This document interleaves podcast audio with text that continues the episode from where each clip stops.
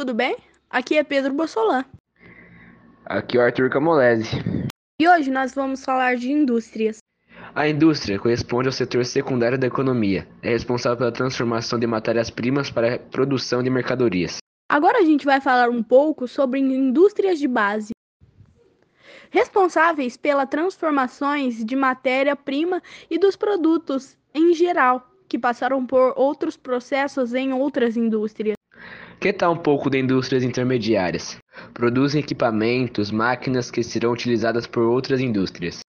Que tal um pouco de indústrias leves?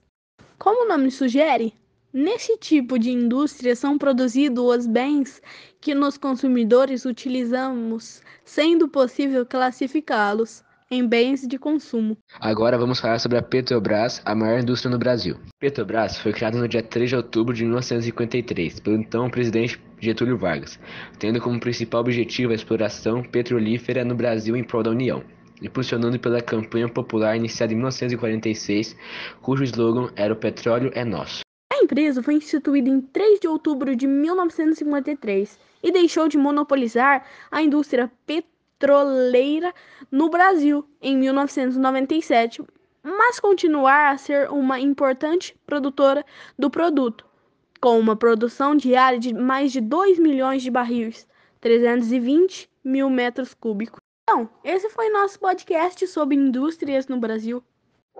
Valeu, falou e fui!